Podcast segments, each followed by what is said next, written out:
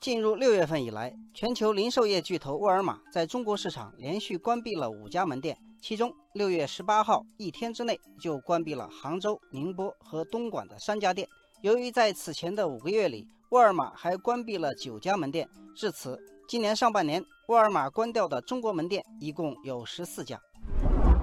沃尔玛为什么会在这么短时间里关闭这么多门店？这个问题引起很多网友的兴趣。网友学武千寻说：“大卖场关店现在已经见怪不怪，电商冲击、到家业务等新购物模式兴起，改变了人们的消费习惯，造成大卖场客流量下滑。”网友朱月说。外资大卖场一般是九十年代进驻中国，目前正处于租赁合同到期、考虑是否续租的阶段。由于现在的租金水平已经大幅提高，这个时候关店是止损最直接的方式。网友一心说，在沃尔玛从济南撤店的同时，大润发在济南第七家门店却正在准备开业。同样都是大卖场，为什么大润发就不怕电商冲击？网友仲夏梦对此有自己的观点。他说：“因为大润发搭上了新零售的便车，阿里巴巴投资两百多亿拿下大润发的控股权，在某种意义上，这家大卖场已经成为阿里的仓储和配送基地。相比之下，沃尔玛的经营模式还是过于传统了。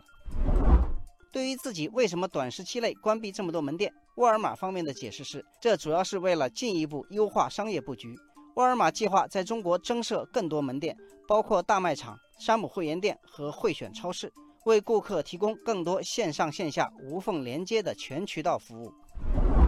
网友空谷竹音说：“沃尔玛并不是在空谈。公开资料显示，沃尔玛去年关闭了集中在华东、华北等区域的二十家大卖场以及一家社区店，与此同时，也集中在华南和西南地区新开了二十一家大卖场、四家山姆会员店以及八家会选超市门店。”网友元和说：“对于沃尔玛中国来说，关店更多的是业态的调整。”也就是从单一的传统大卖场业态结构转向高端会员制山姆店、小业态智能超市等组合业态结构，从大而全向小而精转型。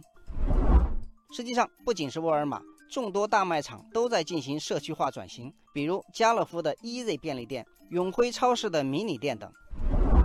网友春天说：“与大卖场相比，社区购物中心的网点分布密集，更加突出小商圈便捷化。”它的服务对象是附近的居民，商家与顾客拥有无缝对接的近距离优势。网友行万里路说：“社区化是零售业未来的发展趋势，即便是行业巨头，也不能不顺应潮流。”